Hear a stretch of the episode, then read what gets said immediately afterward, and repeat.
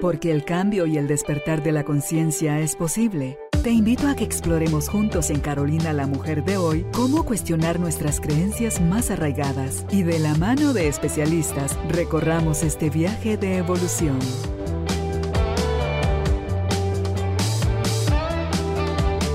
Este episodio llega a ti gracias al apoyo de Cemento Stark. Transforma tu vida, transforma tu casa con Cemento Stark. Y el Instituto Guatemalteco de Seguridad Social. Recuerda que el IX te apoya con brigadas empresariales. Si detectas síntomas de COVID-19 en tus trabajadores, solicita una brigada para hacer hisopados. Instituto Guatemalteco de Seguridad Social X. Bienvenidos. Tribu de Almas Conscientes, bienvenidos al estudio de Carolina, la mujer de hoy.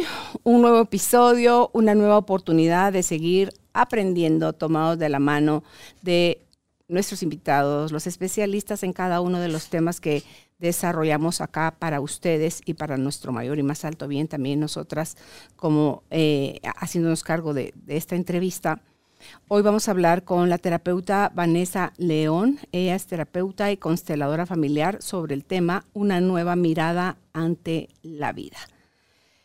Tenemos formas aprendidas de ver la vida, de pedirle a la vida, de quejarnos con la vida, de exigirle a la vida, de rechazar de la vida. Y todo eso hace que entremos en círculos viciosos donde lejos de avanzar nos quedamos estancados. Entonces, ¿cuáles son esas nuevas formas de ver a la vida para que nuestra vida pueda ir como estamos destinados a vivirlo? En proceso de trascendencia, en proceso de crecimiento y de evolución. Así que gracias por escucharnos, bienvenidos, bienvenidas. Empezamos. Vani, qué alegre que estés por aquí nuevamente y, que podamos conversar contigo. Tú me decías ahorita antes de la grabación que querías que nos enfocáramos en las miradas a la vida que nos permiten sanar. Gracias que, antes que todo, Carol, por esta oportunidad. Gracias a todas las eh, personas que son partes de esta tribu que quieren crear una nueva y una mejor forma de vida a nivel individual y al nivel colectivo Sabemos que todo lo individual está al servicio de lo colectivo y eso es parte de lo, algo que tenemos que ir integrando eh, día con día y que nos cuesta. Hay una cierta resistencia a creer que mi vida, que lo que yo estoy experimentando, que, yo lo que, que lo que yo estoy viviendo y que lo que tú estás viviendo y lo que cada uno individualmente está viviendo está aportando algo colectivo.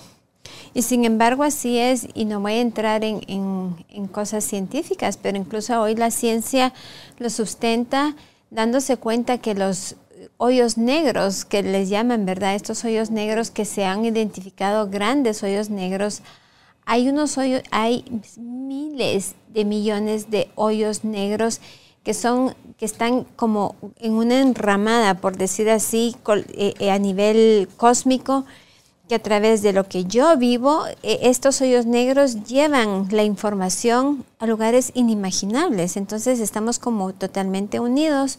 O sea, esos agujeros negros, si te estoy entendiendo bien, son como conectores. Son conectores. Entre todo y nosotros. Lo vamos a poner en un sentido metafórico. Haz de cuenta que todos tenemos como una sondita, por decir así, ¿verdad? Que tenemos este, estos hoyos negros están espacialmente, y ya está comprobado por la ciencia, están en todo.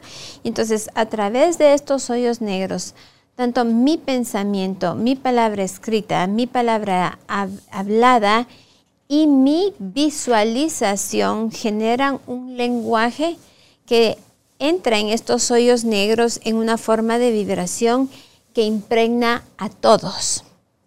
Es muy interesante esto, ya luego eso sería otro programa, pero es muy interesante ver cómo esto, eh, es más, yo voy a dar este fin de semana un curso acerca de eso, pero estos hoyos negros lo que hacen es que nos mantienen conectados a todos, por eso es que hoy vamos a darnos cuenta que nos afecta por ejemplo, lo que está pasando en Ucrania. Mucha gente ha expresado, me siento triste, me siento frustrado, pero es porque esta información de lo que ellos están viviendo nos está llegando a nosotros.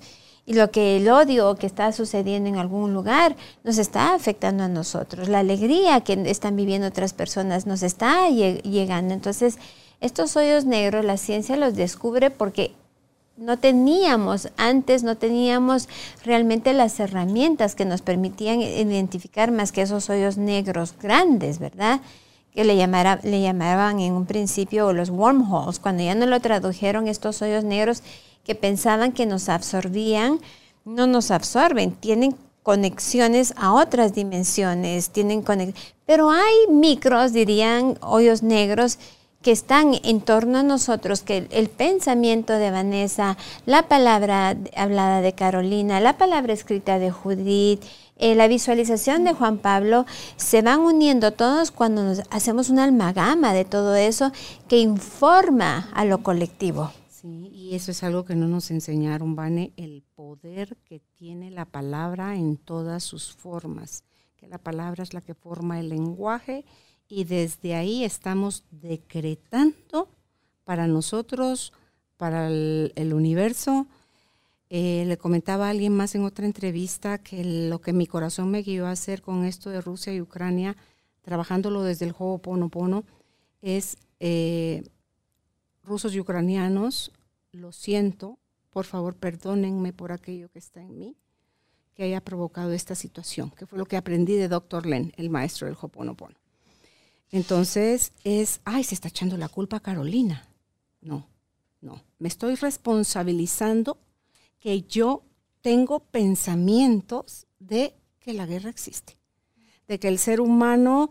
Em, ataca injustificadamente, de que eh, la ambición de poder es más grande que el amor, de que, o sea, de todas esas cosas que consciente o inconscientemente, Vane, están en nosotros, dice doctor Len que esa es la forma de sanar. Cada uno solo reconozca que tiene responsabilidad en eso, no culpa.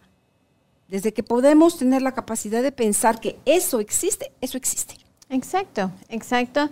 Y no solo estamos decretando, es que estamos informando a cada una de nuestras células y a las células de otros.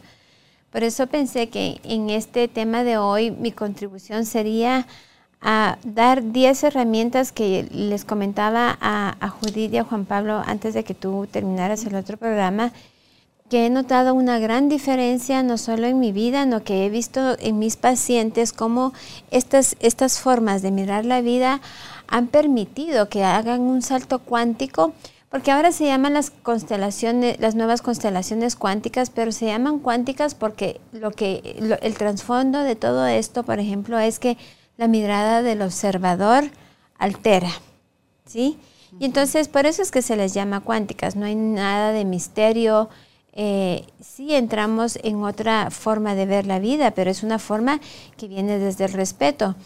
Y para contribuir a lo que Carol dijo, por ejemplo, eh, en el Hoponopono, que en las constelaciones lo que estamos haciendo para contribuir, uno es elegir la vida y dos, mirar a todos sin discriminar, tomándolos en nuestro corazón, sabiendo que todos pertenecen. No todos los rusos que están invadiendo quieren invadir, no todos los ucranianos quieren irse a una guerra y saber que todos están respondiendo bajo algo que colectivamente como humanidad y como tú lo decías, desde un campo mórfico, que es un campo de una emoción por los cuales todos han pasado, nos vemos tomados a veces y, y generamos pensamientos, actitudes, eh, de odio, creencias de odio, de exclusión, de justo o de injusto.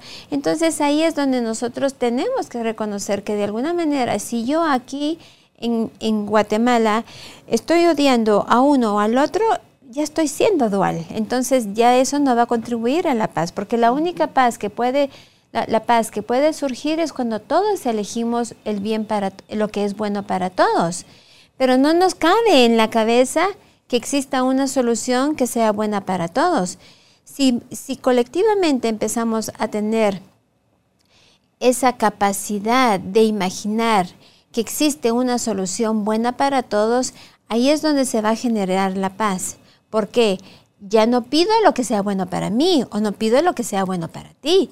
Pido lo que eso que creemos que no existe y que está disponible para nosotros venga a nosotros y entonces nos permita ser creativos. Pero pides a la unidad para la unidad, o sea, para que lo recibamos en forma unificada. Sí, y fíjate que en, nuestra, nuestra maestra Brigitte Champetier nos está pidiendo que en la hora en punto todos tomemos conciencia y en un campo de resonancia que creemos, digamos, elijo la vida, sí a la vida, porque este campo se necesita para que al unirnos podamos crear esa masa crítica que tenemos un espacio entre anteayer y el día de 31, que tenemos el potencial de poder hacer ese salto cuántico en el que se surge algo nuevo.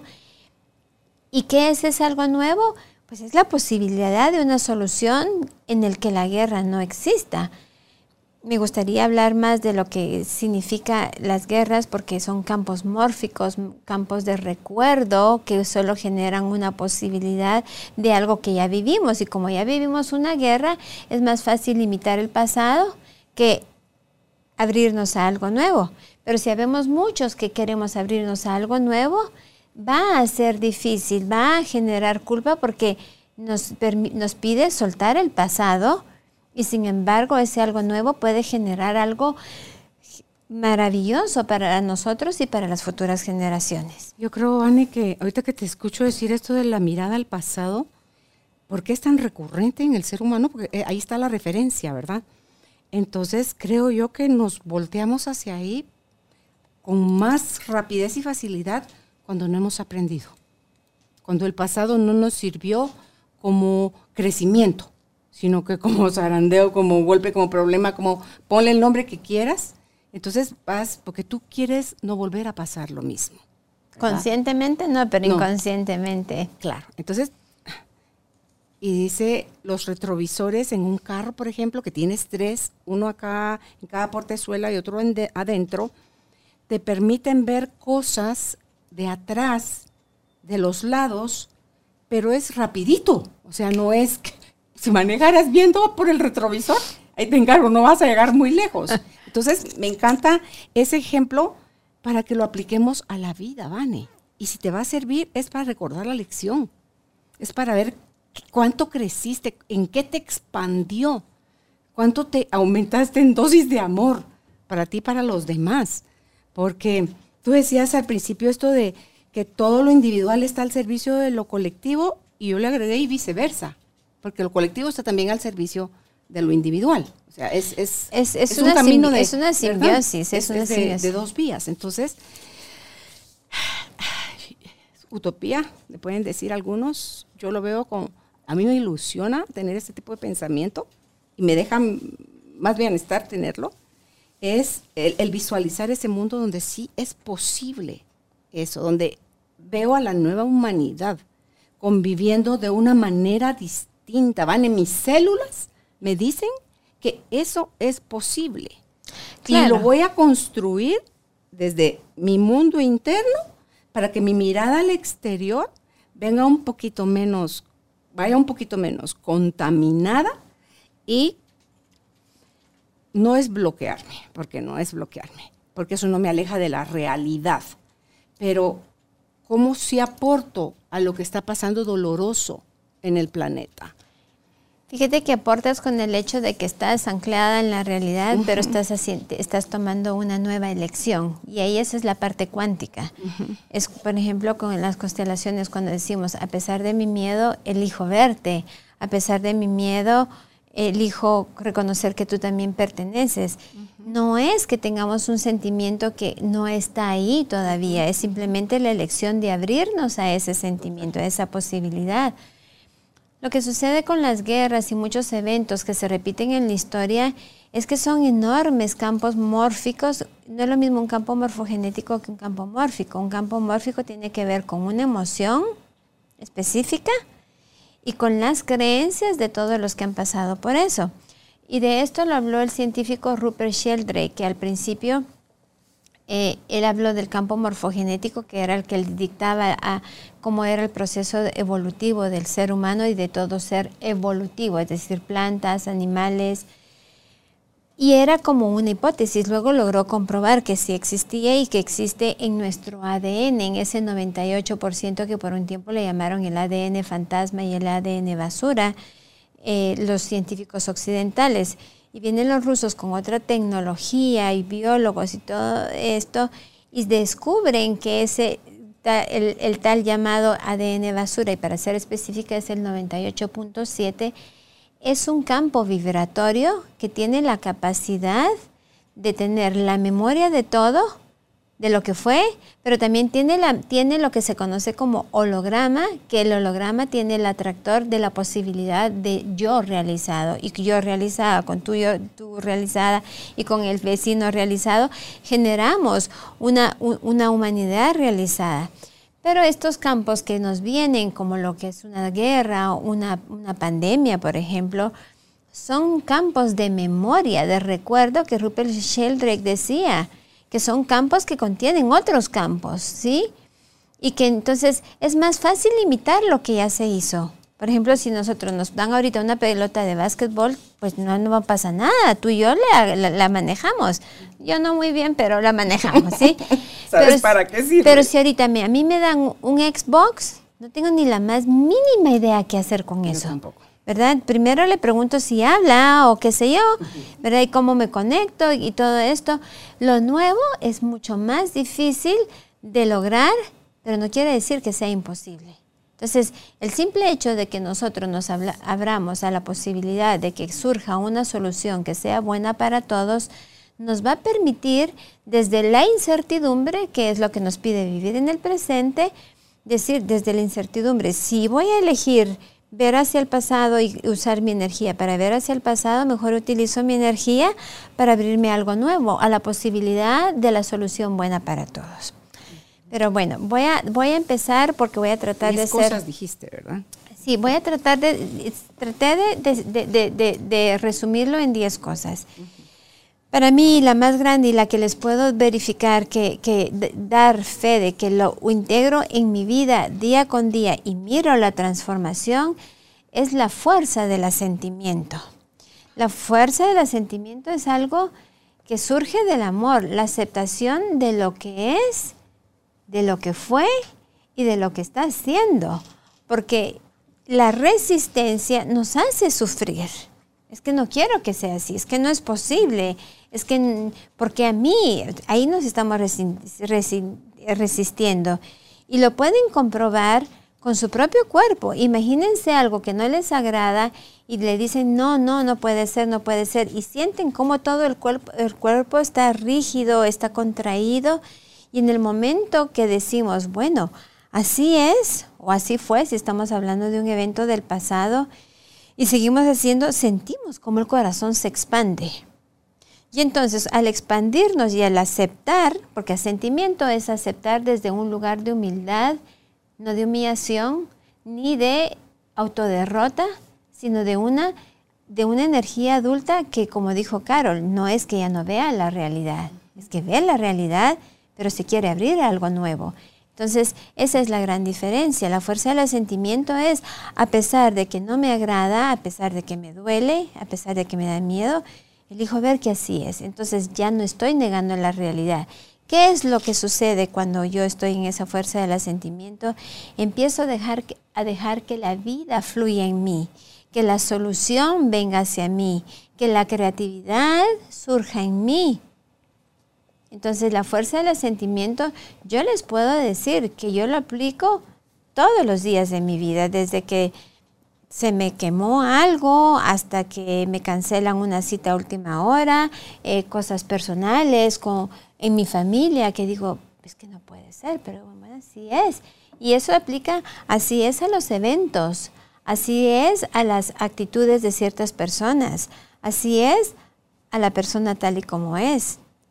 Y no quiere decir de que yo esté apañando o consintiendo un comportamiento que va en contra de mis principios o que va en contra del bienestar de otros.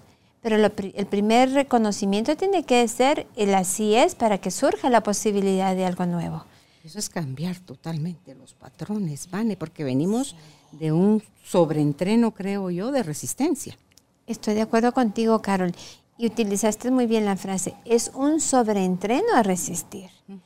Y hablaba con Carol fuera de cámaras que en una constelación que me tocó hacer, con mucho respeto a los médicos, esa resistencia a reconocer que los médicos también tienen, por ejemplo, límites, de que la vida no depende de ellos, que ellos pueden hacerlo mejor. Y qué duro para ellos creer que la vida de una persona depende de ellos. El bienestar depende de ellos. Pueden hacer todo lo posible, pero si les enseñaran a los médicos de que llega un momento en que el alma ha elegido partir, vivirían sin tanto miedo, sin tanto dolor, sin tanta culpa, sin tanta carga, que es muy difícil. Entonces, ese, esa fuerza del asentimiento es aplicable para lo más complejo como para lo más sencillo y hace el salto cuántico que transforma ese evento en una posibilidad donde la vida está fluyendo y trae algo nuevo para nosotros. Bueno, la segunda es la gratitud. Estoy segura que muchos compañeros panelistas ya han hablado acerca de la gratitud, pero en estos tiempos es crucial que vivamos en la gratitud reconozcamos de que la gratitud nos abre puertas para algo, para tener más razones para agradecer. Pero, pero es tan fácil estar en la queja. Es que no me vino el pedido como yo quería. Claro, esa es, una, esa es una reflexión pero estar ya quejándome. Y fíjate que no me vino el pedido como yo lo quería. Y fíjate que no sé qué. Y fíjate que esta empresa, ahí nos cuando nos demos cuenta nos agarremos, por decir así, que estamos en la queja y en la excusa, ahí en ese momento podemos pausar porque es válido, somos seres humanos, ¿verdad? Estamos evolucionando. En ese momento que diga, ah, ya he escuchado como cinco o seis quejas y les voy a compartir que un día dije, ok, hoy voy a elegir un día de vivir sin queja y sin excusa. Bueno, les voy a contar que me ahorré, como, me ahorré como mil palabras ese día. Lo logré sostener porque estaba en un estado muy consciente y al siguiente día lo logré sostener y lo logré y empecé a reemplazar la queja por un reconocimiento. Ah, bueno, pues sí, pero así es. Entonces me di cuenta cómo fue, se fue transformando mi vida.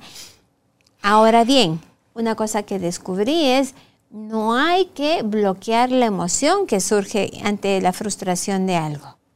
Hay que darse permiso a enojarse o estar triste, pero no convertirse en el enojo, no convertirse en el odio, simplemente hacer ese espacio de 10 minutos, porque no se trata de hacerlo por dos horas, de sentir estoy enojado, reconocer que estoy sintiendo, pero luego, después de eso, elegir la gratitud. Bueno, gracias a Dios esto tiene solución, cualquiera que sea su idea de Dios, eh, o es decir, bueno, encontré tráfico, pero tengo un carro, eh, tengo a dónde ir, tengo un trabajo, tengo a dónde regresar, tengo quien me espera en casa o tengo un amigo que me da una llamada. Si tan solo al final del día eligiéramos cinco cosas que agradecer, transformaríamos el mundo de una manera que no nos podemos, no podemos ni siquiera dimensionar, porque a través de todos estos hoyos negros estamos, eh, estamos generando una nueva vibración, no es que, no es que porque Vanessa haya agradecido que tiene una cama donde, donde dormir, eh, le llegue a un yugoslavo, ah, en Guatemala hay una persona que, que está agradecida porque tiene una cama donde dormir. No, es la vibración de gratitud la que estamos enviando. Entonces generamos una vibración nueva y esta vibración nueva llega al ADN de la otra persona que genera otra vibración, quizá de esperanza, de un estado de bienestar. Y ahí es donde nosotros transformamos y cuando informamos a todo el sistema, nuestro sistema, nuestro ADN, de que estamos en gratitud, estamos también co-creando una, una posibilidad tener más razones que agradecer y vamos también a atraer personas que vibran igual que nosotros en gratitud y más personas hasta que llegue un momento que somos más, que creamos esa, eso es lo que conoce la ciencia como una masa crítica. Y esa masa crítica lo que hace es que hace el salto pero se jala en la colita a otros que tal vez no tenían, pero por ahí estaban en esa, en esa gratitud y ya provocamos algo nuevo para la humanidad. Recuerda, este episodio llega a ti gracias al apoyo de Cemento Stark. Mejora tu espacio interior, así como tu espacio exterior. Remodela tu hogar con Cemento Stark. Y el Instituto Guatemalteco de Seguridad Social. El IX te recuerda restablecer las defensas de tu cuerpo con la cuarta dosis contra el COVID-19. Los pacientes con enfermedades crónicas o inmunosupresión ya pueden acercarse a todas nuestras unidades médicas por su dosis. Instituto Guatemalteco de Seguridad Social, X. Es que la, gratitud es energía, Vane, puesta en acción, es decir, sí, a todo lo hermoso que ya eres, ya haces, ya tienes. Y es validar tu derecho, tu, es ampliar tu capacidad de disfrute. Porque la gente que no agradece está en la carencia. Está, está creyendo que necesita más y más y más. Y cuando tenga más, entonces ahí sí va a haber algo que agradecer. Aquí había notado yo, nosotros aprendimos, ahí también hay sobreentreno, a reconocer o a dar gracias solo lo que hemos calificado como bueno. Cuando da uno gracias por lo malo? ¿Quién le enseñó a uno eso? Nadie, nunca nos hablaron de eso, porque lo vemos como problema, como caos, como conflicto, como algo que no nos gusta porque nos, nos sabe rico, pero es porque no tenemos experiencia de relacionarnos con la vida de esa forma también, que también va, va a suceder, o sea, va sucediendo mixta, ¿verdad? Con, con todo. Entonces, decía Fernando Broca, que es alguien a quien yo sigo en redes, es un mexicano, y dice él, él su, recomendación es hacer la técnica del 54321. Entonces, porque dice que eso te vuelve al presente y en el presente no estás en las expectativas de cómo debió haber salido tal situación. ¿Te lo imaginaste? Sí. ¿Deseaste que sí fuera así? ¿No salió así? Entras en pleito. No sal del pleito, sal de la queja, sal del reproche. Entonces, dice 5, 4, 3, 2, 1. Donde sea que estés, en donde estás, con lo que estás, vas a ver, enfócate en cinco cosas diferentes. Porque eso te saca inmediatamente del, espacio ese, de ese ruido loco, ¿verdad? Entonces, enfócate con tu mirada, en cinco, pon, tu mirada en cinco cosas diferentes. Y eso es rápido. Lo segundo es em, escucha, porque después de la vista viene el oído escucha cuatro sonidos que estén en tu entorno. La tercera es la piel, que es el tacto, que es el órgano más grande del cuerpo. Entonces dice, siente tres cosas. Siente la temperatura, si hay viento, tus zapatos, la ropa que tienes puesta, cómo están tus órganos. O sea, siente tres cosas. Hay mucho siempre. Tres cosas de, sentir a nivel de piel, de tacto. Dos, a nivel de olor. ¿Cómo está tu entorno en el olor? Y uno, a nivel del gusto. Porque esas son las cinco puertas a través de las cuales entra la información a ti. Entonces, dice él, prueben. 5, 4, 3, 2, 1. Se lo repito. Vista, oído, tacto, olfato, gusto. Y eso los devuelve inmediatamente al presente, porque cada milisegundo es nuevo, Vane. Son las memorias que decías hace un rato que vamos a traer al pasado, los que te vuelven a poner el presente en malestar, torcido, y te aleja de la gratitud. Y ese ejercicio que tú acabas de hacer también para las personas que padecen de ansiedad, yo siempre lo recomiendo. Cuando sienten que les viene un ataque de ansiedad, ¿ok? busco cinco cosas, formas, colores, ya sea, identifico cinco cosas. Luego, ¿verdad? Es, escucho y así no, me voy en el proceso que ya Carol eh, eh, compartió. Y, y se ha demostrado que cuando viene el ataque de ansiedad, es maravilloso ese 5, 4, 3, 2, 1. Nosotros lo miramos de otra, le llamamos de otra forma, pero la verdad que al final de cuentas creo que todos estamos al servicio de todo. Y también se ha comprobado que al agarrar un momento de música o de poner el cuerpo en movimiento, también segregamos otro tipo de hormonas que nos permiten como regular ese estado de donde nos hemos eh, eh, salido. hilando lo que tú acabas de decir, la otra parte es vivir el presente. Y yo les puedo decir que para mí ha sido un entreno casi como que me hubieran tirado al desierto sin candiplora. El vivir el presente, me he dado cuenta al estar consciente, ya llevo un par de meses, de cuánto vivimos los seres humanos y me incluyo en el pasado. Es que si hubiese dicho, es que si hubiese hecho, bueno, y si esta persona hubiera hecho esto, esto aquí y allá. Pero vivir el presente quiere decir exactamente lo que Carol acaba de decir. Siento el agua, siento dónde están mis pies, cómo se sienten mis zapatos, cómo está el ambiente. Y sobre todo las emociones, las emociones, porque viene el recuerdo, este recuerdo nos regenera un pensamiento, el pensamiento nos regenera una emoción, la emoción nos genera más pensamientos, ¿verdad? Y como la canción esta de la chiva y el... No quiere salir de ahí. No quiere salir de ahí y de verdad que la chiva no quiere salir de ahí. Pero entonces, la frase que ayuda mucho es decir, sí, así fue. Y eso pertenece al pasado. Ahora elijo el presente. A mí se me ha convertido como un mantra, Carol. ¿Viene? Sí, pero eso pertenece al pasado. Hoy estoy aquí.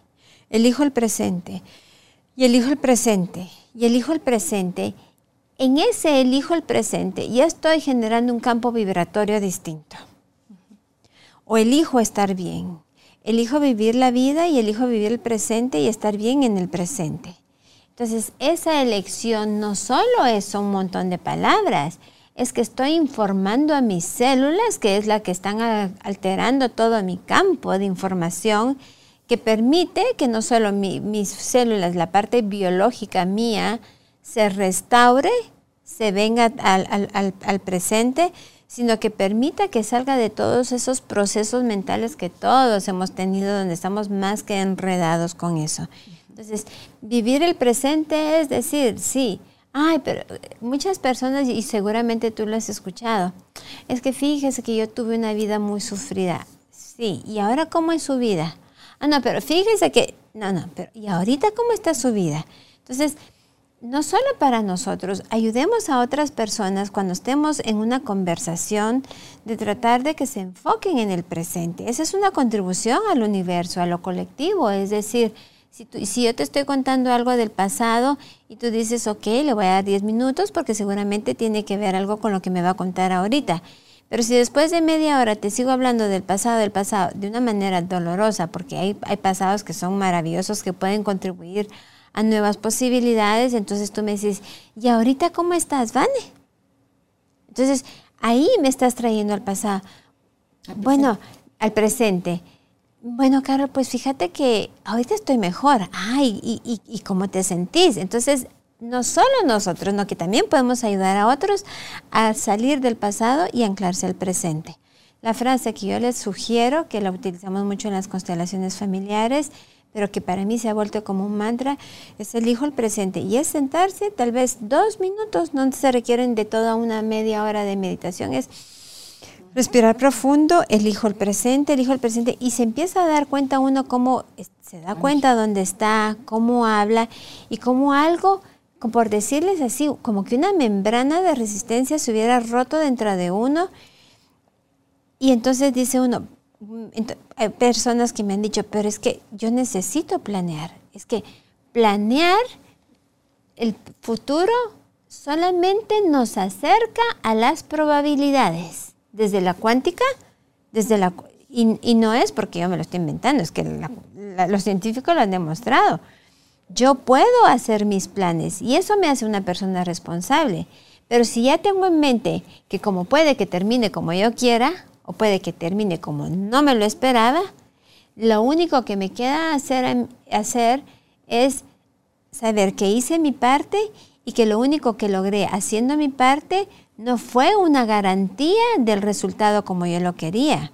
Simplemente me acerqué a la probabilidad de que fuese como yo quisiera o puede que mucho mejor. Y eso se llama también incertidumbre. Todos le tenemos miedo a la incertidumbre. Todos le tenemos pánico a la incertidumbre. Cuando somos controladores, peor. Ah, sí. Peor todavía. Es que no sé. Conozco esas tierras. Yo también. ahí estábamos, ahí nos encontramos. Pero mira, Vane, el, el de, a mí la frase, mi frase maestra fue, no sé. Es que de verdad, yo no sé. Mi corazón tiene anhelos, claro que sí. Pero no me enfoco en lo que yo quiero meterle a la vida forzosamente que tiene que suceder. Digo, Padre, ¿tú conoces los anhelos más profundos de mi corazón? Yo reconozco que los talentos que tengo vienen de ti. O sea, doy gloria a Dios por eso. Pero me abro a tu mundo infinito de posibilidades, porque nuestra mente, por pilas que sea, es súper pequeña, Vane. Aquí había anotado yo, la vida quiere venir a ti como si fueras una casa, sería con puertas y ventanas abiertas, Vane. ¿Qué hacemos? ¿Cómo recibimos la vida? Que entre por rendijas por rajaduras finitas. ¿Que ¿A qué hora pues? ¿A qué hora te abres a recibir todo como viene, Vane? Porque para mí el no sé, porque la resistencia a mí se me daba rapidito y facilito. ¿ah? Entonces, porque obviamente lo primero que hacía era enojarme porque las cosas no salían como yo quería. Pero la frase no sé a mí me sirvió para desbaratar muchas de mis ideas locas porque qué fregados ellos y eso que ahorita estoy viendo como problemón es donde viene mi solución. Es donde viene la bendición. Atrás de lo que yo llamo problema viene la bendición. Tengo que quitar el problema, el papel llamado problema y ver el, el regalo, ¿van? el aprendizaje. Entonces, me da paz. Sigo usando la frase. Me da alegría saber de las cosas que vienen en camino. Por supuesto que me emociono, pero suelto también la emoción rápido, porque mi interés es seguir. Tu padre sigue poniendo los maestros, sigue poniendo los eventos, sigue poniendo el aprendizaje. Mi compromiso es estar abierta a ti y a todo lo que me mandas a través de la vida, en todas sus formas. Y después es ponerlo al servicio. Y de ahí, mira, Vani, para mí la vida se vuelve más simple, y no por eso es menos interesante o menos apasionada. Yo soy apasionada hasta para enojar, para comer, para, para llorar, para todo. soy súper apasionada. Pero em, dejo más que la vida me guíe. Porque la vida, y cuando le pongo vida, la pongo con B mayúscula, porque todo lo que yo lo pongo con mayúscula habla a, a Padre, al Creador, al origen, a la fuente, a Dios, como le querramos llamar para mí es igual que la vida, es esa parte sí sabe. Claro. La vida sí sabe. y, dijiste algo antes, que es la gratitud es agradecer lo agradable y lo desagradable. Ya lo habías dicho antes. Entonces, cuando agradecemos lo agradable y lo desagradable, es aceptar la vida con sus polaridades. Y es ver que cada choque de polaridad genera una energía para algo nuevo. Y también lo que tú dijiste, ese no sé es incertidumbre, pero cuando oímos la palabra incertidumbre se nos enchina la piel. Pero si empezamos a entender que la incertidumbre nos dice, ok, como no sabes, haz todo lo que puedas para acercarte a las probabilidades, pero disfruta lo que tienes ahorita. Porque no sabemos qué va a pasar mañana. Es que para mí el no sé no es, ay, qué tonta soy. No, no, no es el no sé de ignorancia, es el no sé de de verdad es que no sabemos, ¿vale? Es que estás abierta. Claro. Mejor me dejo sorprender por, por la vida. Yo, wow, nítido. Uno no tiene ni la más fregada idea de todas las bendiciones, ¿vale? Que hay para cada uno de nosotros. Pero sabes que, Carol, sí he notado que, que, se requiere de estar mucho en el adulto para poder tener esa mirada. Y eso es parte de que habemos muchos niños por ahí eh, queriendo que las cosas sean a mi manera, que, fuese, que sean fáciles, que no quiero una vida sin problemas. Ya en otro programa hablé de, los conflictos de la juventud, que es parte de, que no identifican que, la vida no es una aplicación, que tú le bajas lo que quieres y le quitas lo que no quieres. Es esa, nosotros tuvimos la bendición de venir de una generación que tomamos la vida como venía, hicimos lo mejor que pudimos y ahí seguimos adelante lo digo con, respeto y con empatía, esa nueva generación le está tocando muy difícil, porque nosotros fuimos bombardeados por 500 o 5 mil personas en nuestro entorno. Ellos están bombardeados por el mundo, por el mundo completo, constantemente, y gente que sube a las redes cosas que ni siquiera son reales, ¿verdad? Que tú dices, aquí estoy tomándome un café en el, eh, el Ritz, Ritz y tal vez es la foto de alguien más, es un fotomontaje, y quienes no están conscientes de que eso no es real, se empiezan a comparar y se ven siempre, ¿verdad? Como siete rayas debajo, por debajo de esta persona.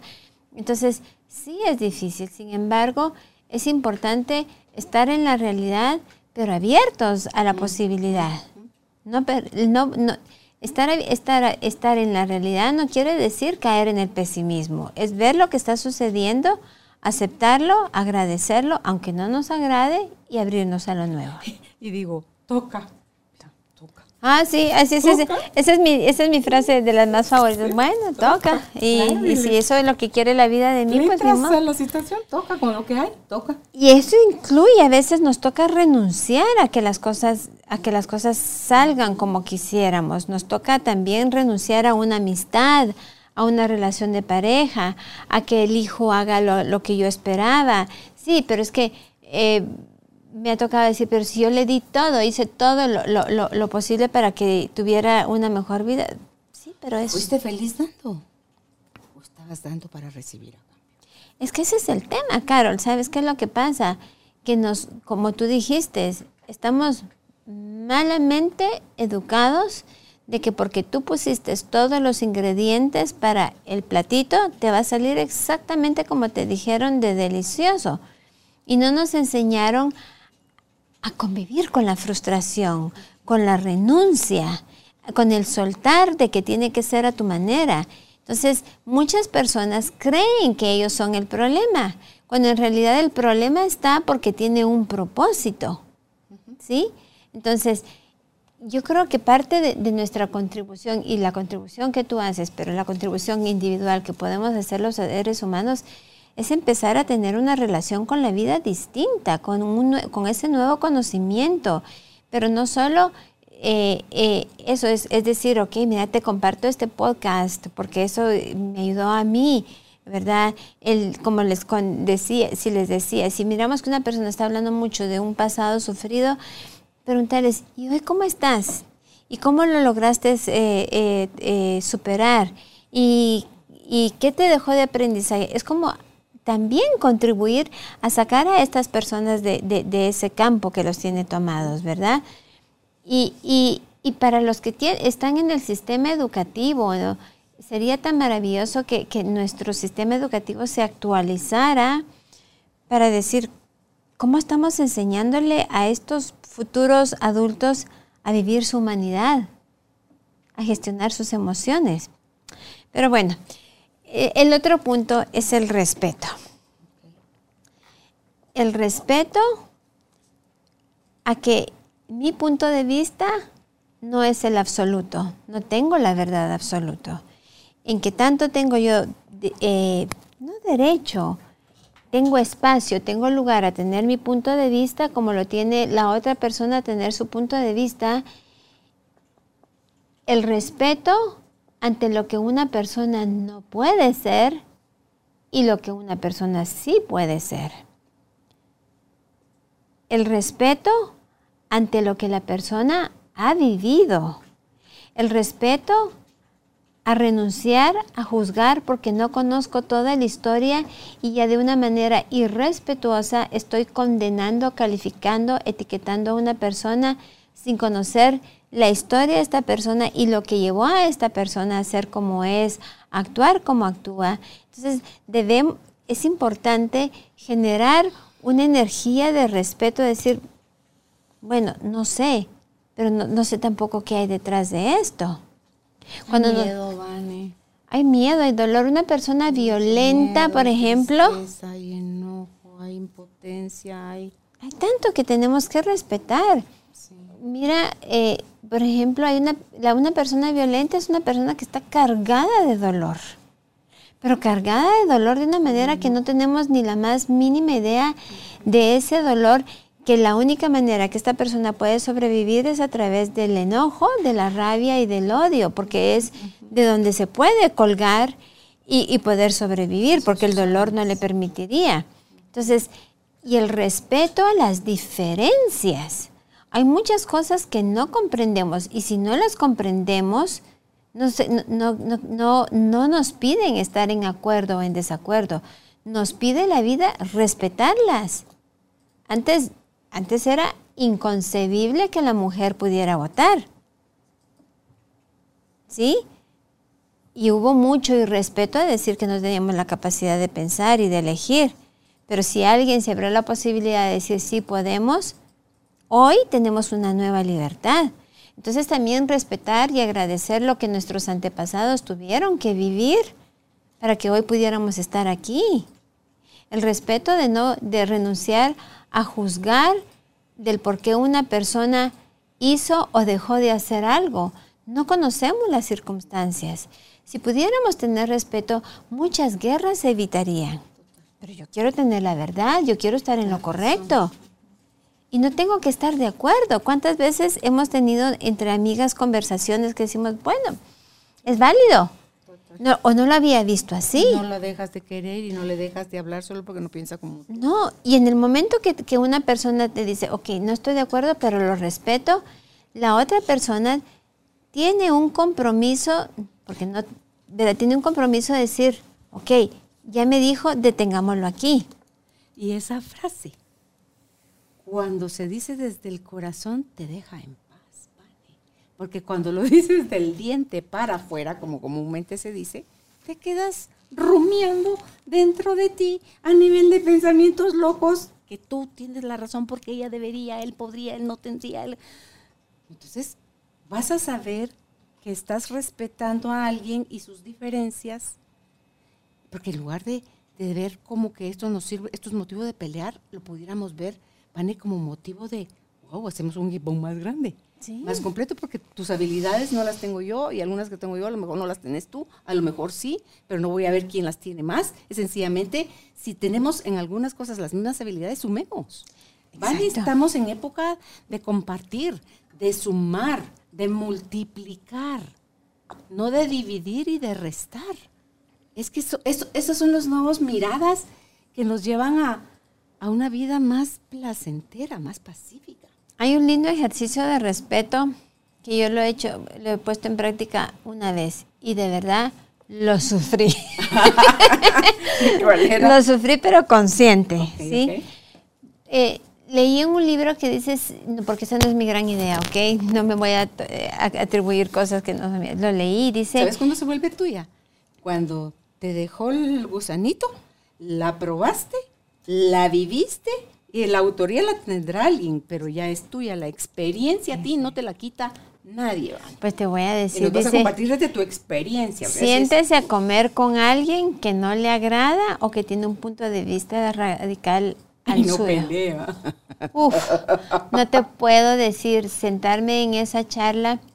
Y bueno, ya Carol saben y probablemente toda la audiencia sabe que he tenido mis, mis, mis resistencias pero me senté a conversar con alguien que tiene un punto de vista muy radical al mío. Y entonces decidí, le dije, ¿y tú por qué piensas así? Me gustaría que escucharas por qué yo pienso así. Y ambas personas nos dimos cuenta que pensábamos así porque estamos, estábamos siendo fieles a creencias de la infancia. Y fue como como dicen, un big aha moment porque yo me di cuenta, dije, si tan solo yo pudiera sentarme con muchas personas a conversar y decir, tú por qué piensas así, por qué crees que eso es correcto, quieres que te explique por qué para mí no, eso no funciona. Fue una sensación que sí fue sufrida porque ahí estaba la monstrua, ¿verdad? Queriendo decir, pero entonces era yo la adulta la que estaba a cargo y le decía a la niña, tranquis, tranquis, porque aquí quien está pagando la cena soy yo, la, comida soy yo. Y conversar, me di cuenta que con algunas cosas logré, logré entender, tal vez no, no coincidir en el mismo punto, pero logré integrar un nuevo conocimiento que me permitió expandir mi conciencia y decir, tan válido es el punto de esta persona como es el mío. Y nos encontramos en un nuevo lugar. Entonces yo les invito a que se sienten a tomar un café, eh, pues si toman una copita de vino o un tecito o un almuerzo, una refacción, lo que sea, pero que lo hagan de una manera consciente de decirle, ¿y tú por qué piensas así? Me gustaría que escucharas por qué pienso así. Y entonces de ahí sí surge el verdadero, la verdadera eh, frase que nace del corazón. Ok, no estoy de acuerdo en todo, pero ahora lo puedo respetar. Pero lo puedo respetar porque ya lo escuché. Muchas veces escuchamos la otra persona, pero ya estamos con esta barrera de defenderme. Sí, ya puse todas mis, todas mis creencias enfrente para que cuando esta persona me mande sus creencias reboten contra las mías. Diría, acabo de escuchar eso, lo escuché apenas la semana pasada y cuando lo oí, mira, solté la carcajada. Es una historia sobre San Agustín. Entonces San Agustín, pues es conocido por su conocimiento, su sabiduría y todo lo que es esta relación con Dios, ¿verdad? Entonces estaba en una discusión con una persona y la persona no había modo que pudiera abrirse a oír los conceptos de San Agustín. Entonces San Agustín decide y le dice a la persona, ok, hecho, tú ganaste la discusión. Se da la media vuelta y se va. Y lo sigue un, alumno, digamos, de San Agustín, le dice, pero ¿por qué hiciste eso? Si tú tenías todo el conocimiento como para rebatir y destruir a la otra persona. Entonces dice que dijo, San Agustín hablando y el burro escuchando. Mira, ¿qué se refería al decir al burro? No era que era un burro el otro, sino que era cuando ya estamos cerrados desde los conceptos preconcebidos que tenemos y no tenemos el más mínimo interés de oír por qué la otra persona piensa como piensa y hace lo que hace, es de balde lo que le digas a esa persona, no va a pasar nada, ¿van? Entonces solo recuérdate de San Agustín hablando y el burro escuchando. Entonces, si al otro le hace sentir bien, sí, ah, pues sí, tienes razón. Cuando yo escuché la primera vez, la, eh, la frase que, que, tú le puedes decir al, si de verdad está abriendo tu mente es, ah, mira qué interesante punto de vista. Nunca lo había visto desde ahí. Pero dilo genuinamente. Exactamente y vas a poder ver otras cosas que tu ceguera mental no te deja ver porque estás en postura de burro. O sea, no te deja ver. Entonces no importa quién te esté diciendo, hasta la persona que podemos calificar de, de que tiene menos conocimiento, ¿vale? Te va a enseñar algo. Ah, sí, y puedes aprender de todas partes. Mira, yo, yo, yo he experimentado el hecho de que quien quiere escuchar, lo logra. Quien quiere aprender, lo consigue. El tema está en qué nos hace resistir a eso. Es el ego. Y el ego tiene su parte positiva. Yo no quiero satanizar al ego porque lo han satanizado de muchas formas. El ego tiene muchas cosas buenas, pero también el ego que me quiere anclar que yo, yo ya generé una personalidad y tengo miedo a perder esa parte de personalidad. ¿Y qué pasa si no? Lo cual me lleva a otro de los puntos. Actualicémonos. Actualizamos el celular, la computadora, actualizamos el iPad, pero no actualizamos nuestras creencias. No preguntamos, ¿sigo pensando esto? ¿O lo sigo pensando desde lo que me enseñaron cuando tenía siete años? ¿O ya lo sigo pensando porque lo estoy pensando por mi abuelito, por mi abuelita, por mi tatarabuelo? Entonces, sí tenemos, es importante eh, hoy, estando en el presente, decir, ¿cómo veo esto? me aporta, aporta a la vida.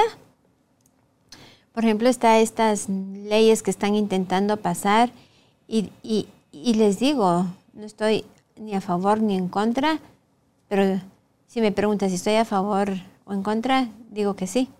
Porque sí, estoy a favor de que tendremos que actualizarnos y, estoy en contra de seguir eh, eh, aplicando leyes que vienen del pasado cuando estamos en un presente nuevo y que no lo podemos negar. Creo que todas estas personas que no quieren actualizar estas leyes y que quieren tener leyes que vienen desde hace 70 años, les hace falta tomar a su padre. No lo van a tomar en contra mía, ¿verdad? Pero les falta tomar a su padre porque el padre nos ancla la realidad y aquellos que tienen creencias de que yo puedo decirte a ti que quién deberías de ser, cómo deberías de ser en tu intimidad, nos tenemos que preguntar, ¿tú estás dispuesto a exponer tu intimidad ante el mundo para decirme cómo debería yo de vivir la mía? Y sin embargo, en esto sí es importante que nos actualicemos, porque si al, al preguntarnos, esta ley o este punto de vista o esta creencia o este valor que yo tengo está al favor de la vida o está destruyendo la vida. Y si me dice que estoy destruyendo la vida,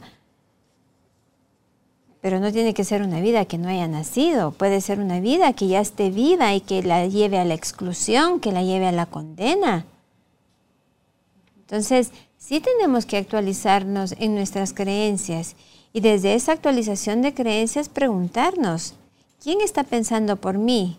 ¿Mi niña que le es fiel a creencias que ni siquiera tuvo eh, el tiempo para cuestionar? ¿O mi adulta se da permiso a cuestionar?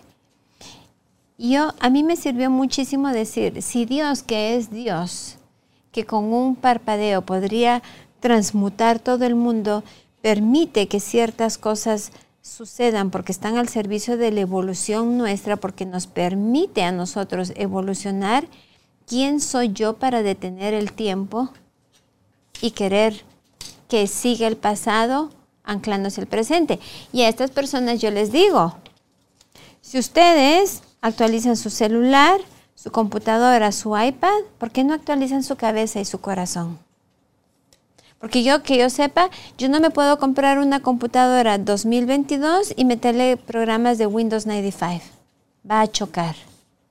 Y eso es lo que estamos haciendo. Entonces, les invito a que actualicemos nuestras creencias, a que digamos, ok, eso creía antes, pero darse ese permiso a que hoy puedo creer algo distinto.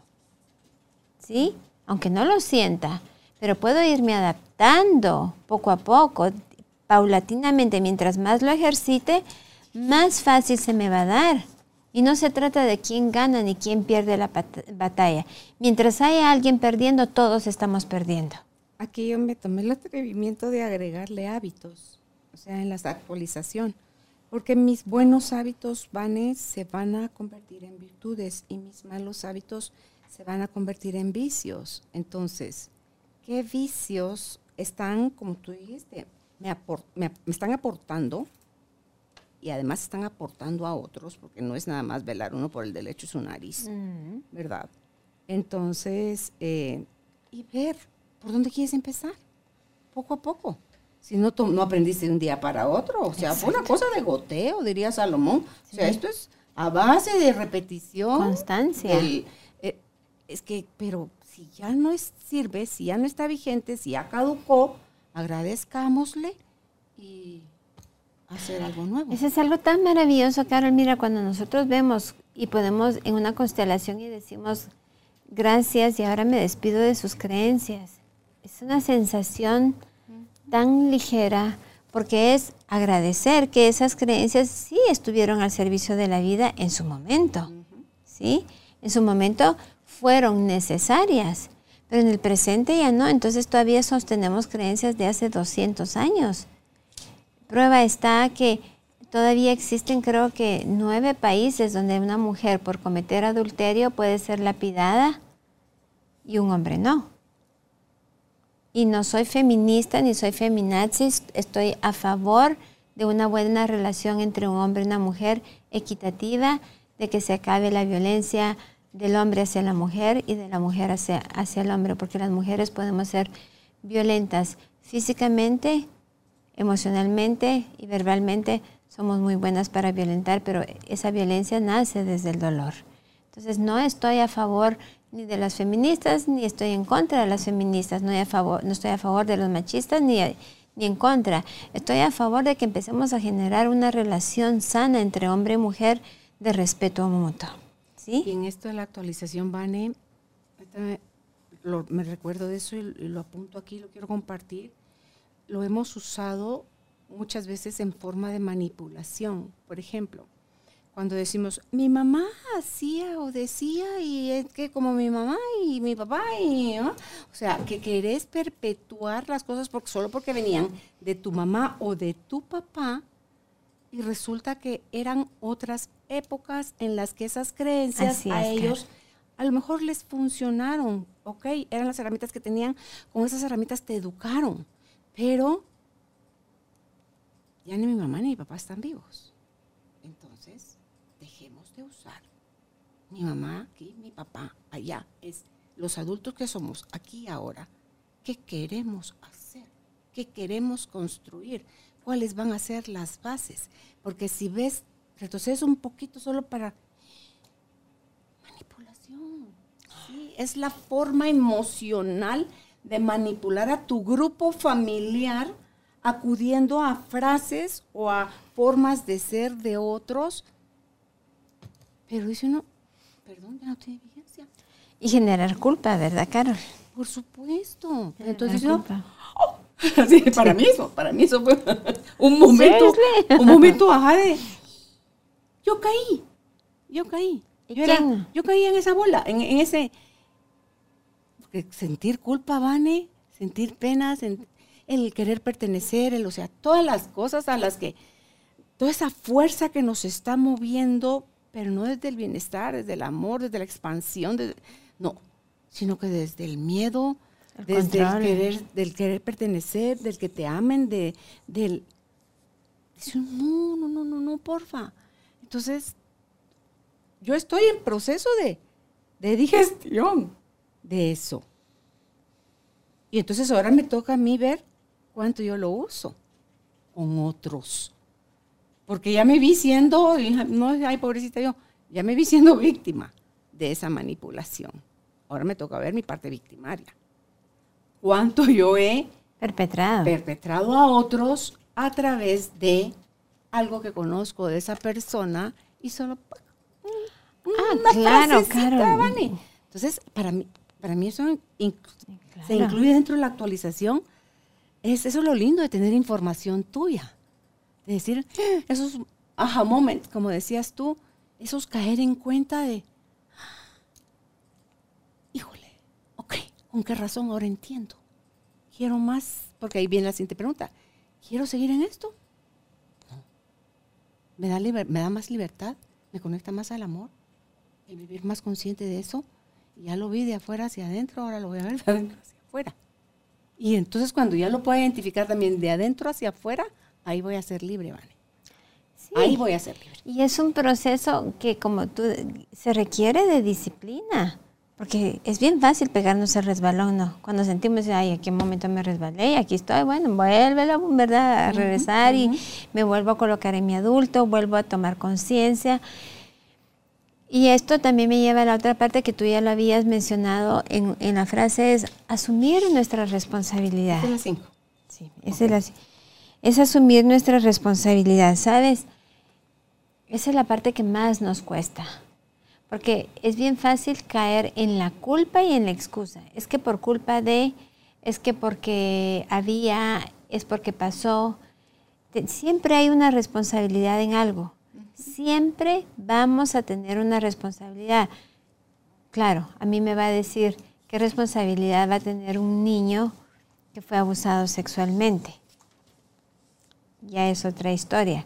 Pero lo que estamos hablando aquí, estamos hablando de, personas conscientes, de adultos, en el que podemos nosotros decir, ¿qué parte de, de mí tiene responsabilidad en esto? Yo lo puedo usar muy fácil, les puedo dar un ejemplo que es, y Carol lo puede dar fe, soy argumentativa, ¿verdad? Y soy como que haga ayuda, cuando tengo, sé que tengo la razón, quiero ir por eso, pero llega, un momento en que digo, entonces me tengo que responsabilizar de que provoqué, ya no es una, ya no fue un diálogo, fue un argumento.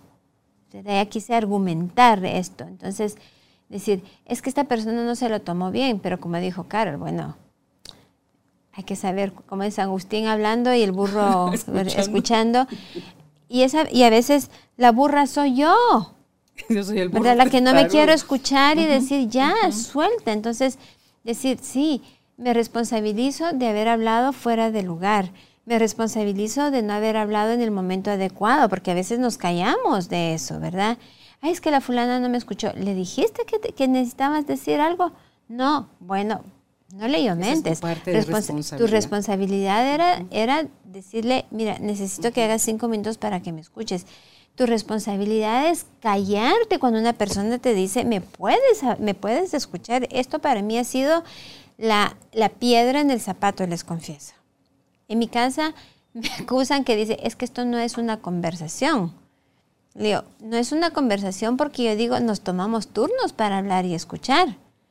Para mí eso es una conversación cuando se está tomando un tema, no, no, un tema ligero, no que estamos hablando tal vez de una diferencia, de generar nuevas dinámicas. Le digo, tomémonos turnos para poder realmente estar presentes y escuchar lo que la otra persona dice, pero no interrumpas, porque en el momento que tú interrumpes, no terminas, no dejas, de no dejas terminar a la otra persona que exprese su idea y su punto de vista. Pues cuando yo interrumpo, tengo que responsabilizarme de que quizás no entendí bien a esa persona porque yo interrumpí cuando quería concretar toda su idea y, poder, y poderme entregar y decir, así lo veo yo. Responsabilizarme, decimos, ay no, es que tanto accidente, pero a ver cuántas señalizaciones de cebra hay que ponemos las luces de emergencia y paramos para que pueda pasar el peatón. Aquí está que lo hacemos. Ah, no lo vi. ¿Verdad? No, no, no me, no, no me fijé.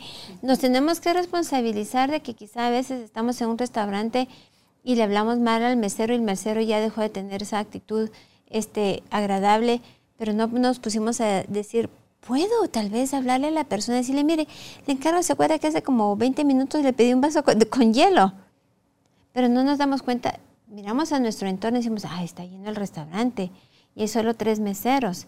Es responsabilizarnos de cómo salen las palabras de nuestra boca, responsabilizarnos de qué pensamos, cómo actuamos, qué dejamos de hacer. Esa es una parte de la gran sanación y decir, pero hay otra parte que es muy importante, que no es caer en la culpa. Así fue mi responsabilidad. Si me llegan, por ejemplo, a la clínica, es que, es que por mi culpa, le digo, frena ahí. Aquí no se habla de culpa, se habla de responsabilidad vamos, vamos, a, vamos a desmenuzar la situación y vamos a ver qué parte es tuya. Y la otra decir, ok, si yo desmenuzo esta situación y decir, si yo le estaba escuchando, pero este, la persona se empezó a alterar y le dije, ¿sabes qué? Necesitamos que te calmes. Entonces ahí me responsabilizo de decir, ok, yo traté de responsabilizarme tratando de calmar la situación, pero la persona se salió de control. Esa parte ya no me corresponde. Y bien te puedes quedar sentada a escuchar sus ladridos, o bien puedes decir, mira, o dejamos para otro, otro momento, con permiso. Para otro siglo, gracias. en la próxima vida. No, entonces, Nos vemos en la otra te das la vuelta y te vas. Y miren, y otra cosa de la responsabilidad es asumir que cuando nosotros generamos cambios por las actitudes de otros que son nocivas, estamos hablando de algo que me intoxica, que me hace sentir, que, que no las personas me hacen sentir, no, la situación me hace sentir mal, es un ambiente tóxico. Y cuando soy yo la que se responsabiliza de su bienestar, vamos a generar límites, vamos a respetar límites, vamos a generar nuevas dinámicas y responsabilizarnos de esa parte de decir, lo estoy haciendo por mi bienestar y no me voy a responsabilizar de que la otra persona me satanice, me, haga ver como el demonio de Tasmania, porque yo estoy cambiando. Pero eso es lo que me lleva al siguiente punto, que cuando yo me responsabilizo de mí, asumo mi parte, me permite darme cuenta qué es la parte de mí que tiene que cambiar. ¿Cómo es que yo tengo que cambiar?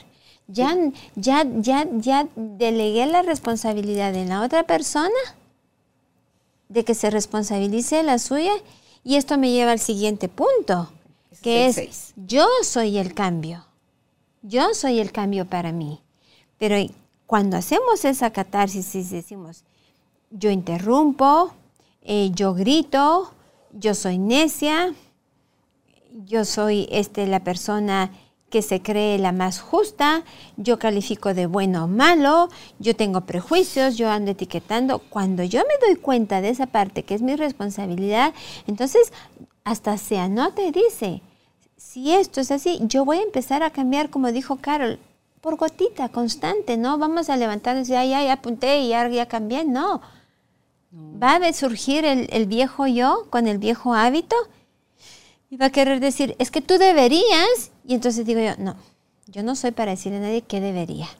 Mira, no te vendría bien que hicieras esto, pensalo, considéralo. O preguntar, mejor. Sí. Entremos al juego de la pregunta. ¿Qué opciones has visto que puedes implementar si quieres ver cambios o, o otra que, que, que la respuesta sea otra? Y el simple hecho de, de- de Es generar esa forma, En la cancha del- de, la persona. y ¿no? fíjate cómo cambiaste. Algo tan sutil generó un campo de posibilidades infinitas de poder hacer, de, de hacer a la persona responsable y que juntos puedan abrirse algo nuevo. Y- Pero eres tú la que cambió el diálogo. Claro, y las personas que no están acostumbradas, Vane, a tomar decisiones, van a quererte devolver otra vez la pelota. No, pero si por eso te pregunté a ti. Sí, pero no es mi vida, es tu vida. Desde, yo empiezo con qué pensaste eso. Y otra historia. Y después es, ¿y eso cómo te hace sentir? Y otra historia. Y la otra es, porque todas son puestas de devolviéndole a la persona su responsabilidad. Y, Exactamente. y la otra es, ¿y qué quieres hacer con eso? Yo no te puedo decir qué tenés que hacer. ¿Qué querés tú hacer? Pero tienen miedo de equivocarse. Y no importa, eso tampoco hemos aprendido. Vemos el fracaso como un problemón. Cuando, decía yo en una charla que di hace poco, es, es para mí el fracaso, pues, vive conmigo, pues ni modo, toca, no siempre le salen a uno las cosas bien. es parte Y de. para mí el fracaso lo que me está indicando es, uno, que si no se hacía, dos, que estoy en actividad, o sea, estoy en movimiento, Ujú. o sea, voy hacia adelante y mejor me pongo pilas para aprender dónde fue que metí la pata, qué es lo que no tenía que haber hecho, qué sí aprendí y, y qué otra opción se me ocurre en este momento. O tenía, cuando tenía el plan A, tenía plan B. Entonces voy a poner en práctica el plan B. Y si necesito hacer un plan de la A a la Z, pues voy a hacer esos 22 planes, pero no es, es que eso es lo que tú decías al principio, es a pesar de mi miedo, a pesar de la incertidumbre, a pesar de que no sé, es atreverme a dar el paso del cambio, Vane. Toca, nadie lo puede hacer por mí, ni yo lo puedo hacer por nadie. Y yo les aseguro, tú y yo lo hemos vivido, cuando uno decide cambiar, hay un proceso que uno se va para adentro, uno se retrae, la gente lo empieza a notar, es que tú ya no eres la misma. Y entonces dice Sí, uno, sí. es que de eso se trata, de que no, ¿verdad? Es que de eso se trata, de que empiecen a ver. Y al principio van a notar que las personas reaccionan de una manera eh, un tanto incómoda ante ese cambio, pero es simplemente porque están tratando de adaptarse a esta nueva persona que somos nosotros. Cuando yo empiezo a cambiar, ya estoy generando nuevos canales de comunicación, de interacción con la otra persona que no van a permitir que la persona se vincule conmigo de la misma forma porque yo ese canal ya lo cerré. Yo me responsabilicé de cerrar ese canal a través de este cambio, por lo cual estoy abriendo un canal que tal vez es tan, tan, tan nuevo para mí como lo es para la otra persona, pero que se abre a generar algo nuevo, se vuelve creativo, nos permite a ambos descolocarnos de donde estábamos para colocarnos a un nuevo lugar donde hay un nuevo espacio. El maestro Hellinger hablaba mucho con metáforas y él habla mucho, hablaba sobre los conflictos de la, de la guerra y de la paz y decía, para poder encontrar la paz ten- tengo que descolocarme yo, permitir que la otra persona se descoloque, yo pierdo un poco, esta persona pierde otro poco, pero al entrar al espacio de la persona y esta persona entrar al espacio mío, generamos un espacio más grande en donde el espacio para los dos está. Y es, y es tan metafórico, pero la realidad es que para poder lograr algo nuevo, tengo que perder yo algo, que es un rasgo de personalidad, gano algo, la persona pierde algo también y gana algo también. Entonces, de nuevo, el cambio solamente lo puedo generar yo en mí. Nadie más. Aquí escribí Giovanni, obsérvate, descubre o identifica qué es eso que te, te mete en líos constantemente. Elige qué es lo que quieres hacer y decide, pues, acciona. Y ahí estarte abierto también a que si no salió en esa acción nueva que emprendiste, vuelve a elegir las veces que sea necesario. Exactamente. Y eso es lo que estamos hablando, es actualízate. Ok, eso no funciona como tú decías, pues plan B, plan C, D, E, F, pero lo importante es estar uno en ese movimiento y en ese deseo. Y en ese deseo de querer generar algo nuevo, está ese poder supremo, Carol y yo le llamamos Dios, pero como ustedes le quieran llamar fuente, origen o lo que le quieran llamar Padre, Madre, está escuchando esa intención y desde esa intención estamos generando una nueva vibración que a través de estos hoyos negros nos llega a una nueva posibilidad, una nueva solución, una nueva forma de, ver la vida. Bueno, y aquí viene uno de, los que más a mí me gusta el arrepentimiento. ¿Sí?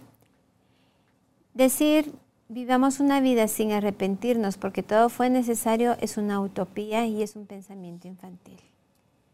El arrepentimiento tiene dos fases. Me arrepiento para sentirme culpable, para justificarme, para bu, bu, bu, y me arrepiento, me arrepiento, pero no reparo nada. Mm. ¿Sí? O el arrepentimiento tiene una fase preciosa que es, me doy cuenta de que, de que me arrepiento. Y para que sea válido un arrepentimiento, tenemos que considerar dos factores. Un arrepentimiento tiene, tuvimos que haber tenido tiempo y tuvo que haber dependido de nosotros para que sea validado como un arrepentimiento. ¿Tiempo de qué? Para tiempo, tiempo para... considerar, tiempo para hacer algo distinto. Es, decir, tuvimos una ventana de tiempo. Un espacio. Un espacio de tiempo, ¿sí? Tuvimos una ventana de tiempo. Por ejemplo, yo te digo, a la Carol. Ojalá lo escuche Ricardo Arjona. Eh, por ejemplo, eh, eh, si tú me digas, Vane, fíjate que va a estar Ricardo Arjona y hay un concurso para ver quién puede platicar yo lo admiro a él como poeta, como músico, lo respeto porque viste lo que publicó acerca de su pareja y algo hermoso en él, de cómo habla de ella. Lo, admiro como, como ser humano, me siento orgullosa que todo lo que está haciendo como guatemalteco. Pero vamos a decir que tú me dices, mira, Vane, el otro mes RCN va a, va a tener una pequeña entrevista con Ricardo Arjona. Vamos a tener un concurso, no te puedo meter, pero puedes, puedes participar como cualquier otra persona. Y sé que quiero conocerlo para decirle tal vez, mira, gracias por todo lo que estás haciendo por Guatemala, gracias por estar haciendo por la humanidad, poniendo a través de tus canciones las emociones, etcétera, etcétera. Y entonces yo digo, lo estuve pensando y tuve el teléfono para participar, pero no lo hice. Tuve el control, tengo el control ahí, tengo el tiempo. Y resulta que cuando sale RCN elige los 10 ganadores, digo, ah, ¿por qué mejor no participé si pude haberlo hecho? Tuve tiempo. Entonces, tuve tiempo. Tuve control, ese es un arrepentimiento. Entonces encuentro de qué me arrepiento. Y el trasfondo de este arrepentimiento es que no actué. O veamos, vámonos a la adolescencia. Yo conocí a un joven que era guapísimo, que me cortejaba, pero como sabía cocinar, y ese es mi fuerte, dije, ¿qué le voy a aportar? ¿Sí? Y no es que me arrepienta de no haber, de, no haber entablado una relación con él. El trasfondo de mi arrepentimiento es porque no me di cuenta que yo valía no solo por la cocina. Entonces el arrepentimiento nos esconde un tesoro. Porque si yo identifico de qué me arrepiento, miro cuál es eh, la esencia de ese arrepentimiento. No hablé a tiempo, no puse límites, no, no, me, no fui constante, no, no, no encaré lo difícil, no pedí ayuda, no expresé mis emociones. El arrepentimiento, entonces cuando yo identifico qué fue lo que ese arrepentimiento me dejó de decir, ala, cómo no hablé a tiempo? ¿O por qué no seguí dos meses más y hubiese, hubiese logrado? Entonces, eso que nos dejó decir, ah, entonces, si yo me arrepentí de no haber hablado a tiempo, ahora esto va a ser mi fortaleza, decir, más vale que hable y que diga lo que pienso o diga lo que quiero, lejos de tenerme que volver a arrepentir. Ese es el gran tesoro que nos deja el arrepentimiento. Porque el decir no tengo arrepentimientos es un pensamiento infantil. Es que el arrepentimiento viene, Vane, de reconocer que cometiste un error, que la regaste. Porque a veces lastimas. Unas cosas solo, a veces solo meter la pata, pero otras lastimas en la medida de pata. Entonces es reconocer que, que hiciste un daño. Es ofrecer una disculpa. Es ofrecer la reparación si está la posibilidad de hacerlo. Y eso ya habla de que hay un cambio y hay un interés genuino de no volver, por lo menos ese, esa misma metida de pata. Exacto. No volverla a meter de la misma forma, Vane. Porque errores vamos a seguir teniendo probablemente, pero no ese mismo, no con la misma persona. No, y no es lo mismo que yo te diga un error, decir, ay, me tomé tu agua porque no tuve tiempo, no lo consideré, no, fue, no estuvo en mi control, no porque era el mismo vaso o porque no vi. Eso no es un arrepentimiento. Para que sea un arrepentimiento válido, decir, tuve tiempo y tuve control. Si tuve tiempo y tuve control, miro cuál fue el trasfondo y agarro esa, em, eso y lo transmuto en una, en una fortaleza, en una herramienta de decir, ah, yo pude no haber dicho eso, pude haberme alejado de esa situación y no lo hice. Ahora lo que me va a mostrar es que cuando yo mire que mis emociones están saliendo de control o cuando yo ya estoy muy molesta, lo mejor es que me retire porque eso fue lo que no hice la vez pasada. Entonces se vuelve una herramienta que me aporta y que me permite ser una mejor versión de mí misma porque ese arrepentimiento ya me dejó un tesoro que es, ah, reconocí esto, ah, ahora ya lo puedo aplicar de una manera que va a aportar a mi bienestar y al bienestar de otros. Entonces recuerden, si no tuviste tiempo, si no estuvo en tu control, no es validado como un arrepentimiento. Solamente si existen estos dos factores y entonces una vez lo considero, saco lo que no hice, que fue actuar o, o eh, ser más constante o perseverar en algo. Entonces, de eso es decir, ah, ahora lo que voy a hacer es, antes de darme por derrotada, voy a perseverar un poco más. Voy a ser un poco más constante. Ahí es donde transmutamos ese, ese arrepentimiento en una, en una lamentación y se convierte en una fortaleza nuestra. ¿Sí? Bueno, Carol, entonces voy a tratar de ser un poco más rápida. El 8 es, ¿quién soy yo? ¿Y qué espero de mí? ¿Qué estoy haciendo ahí? Lo estoy poniendo todo sobre de mí. Otra vez responsabilizándome. Pero si te pregunto, ¿quién, quién eres tú? Usualmente decimos, ah, mire, yo soy terapeuta, mamá de dos hijas, eh, soy la más grande de mis hermanos. Hablamos de nuestros roles. Hablamos de nuestros roles y de nuestra personalidad. Pero cuando decimos, ¿quién soy yo? Y tú dices, yo te podría decir, tú lo has conocido. Ah, pues yo tengo mi lado chistoso, eh, soy a veces un poquito cínica, em, soy creativa, soy bromista, soy chillona, ¿verdad? Tú dices, soy apasionada. Ese es quien soy yo. Ahora, ¿qué espero de mí? Es, si yo espero de mí, quiero fortalecer, por ejemplo, esas cualidades quiero ser chistosa, si soy amable, quiero preservar esa amabilidad, si soy empática, quiero, quiero, ser, eh, quiero ser más empática, pero si te digo, ay, yo soy enojona. Entonces, ¿qué espero de mí?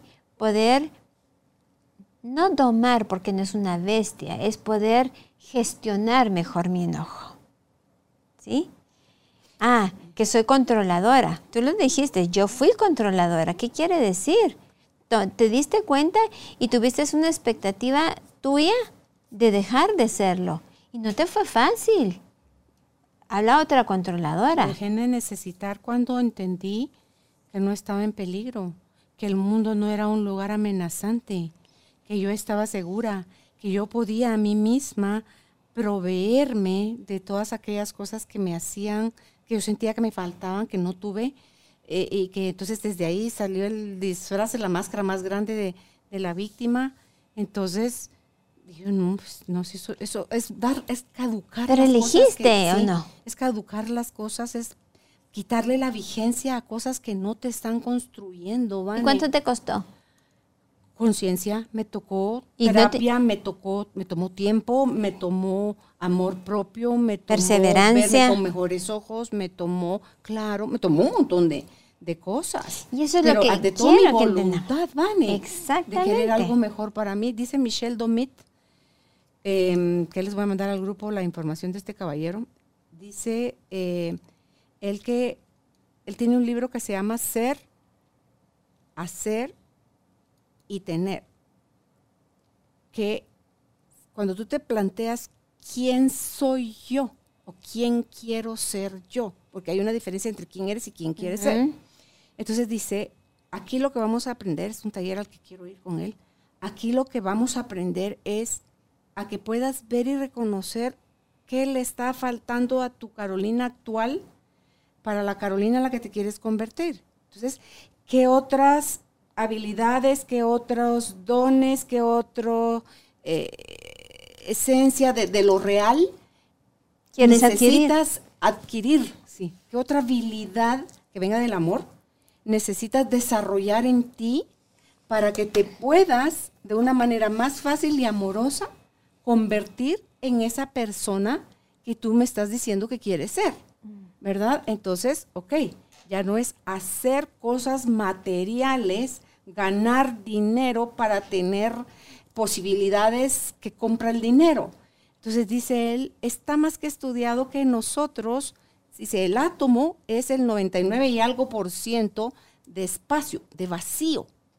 Y el otro menos del 1% es energía.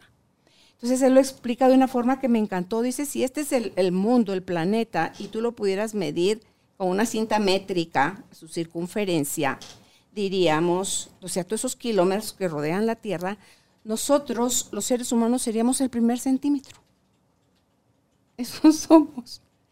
Entonces, así de, así de pequeñitos, pero así de magnificentes, cuando también podemos reconocer, Vane, que como especie tenemos la capacidad de iluminarnos, de trascender, de evolucionar.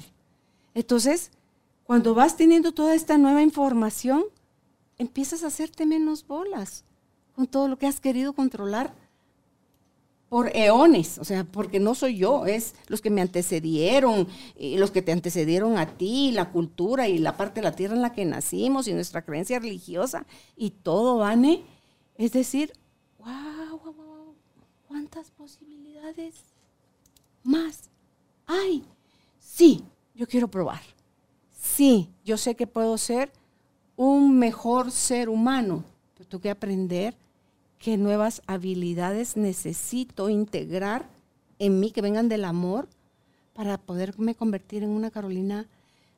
Y mencionando todo lo que tú has dicho, una Carolina que tenga la fuerza del asentimiento, que sepa ser agradecida constantemente, que se respete y respete a otros, que pueda actualizarse tan frecuente como sea necesario, que pueda asumir su responsabilidad y deje de quejarse y justificarse, que pueda yo asumir todos los cambios que tengo que hacer en mí, cuando yo lo hago en mí voy a ver el, el milagro suceder afuera, que sin sentir culpa, puedo arrepentirme de aquellas cosas desde las que obré desde el miedo, la ignorancia, el desconocimiento, porque no me estoy refiriendo a la ignorancia de no saber leer ni escribir, sino que a la ignorancia de la conciencia de quién realmente somos, Vane.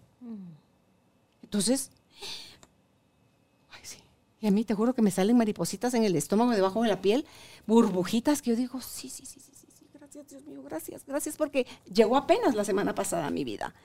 Pero son estas cosas que tú dices, a mí me hacen muchísimo sentido. A mí me lleva a querer vivir la experiencia.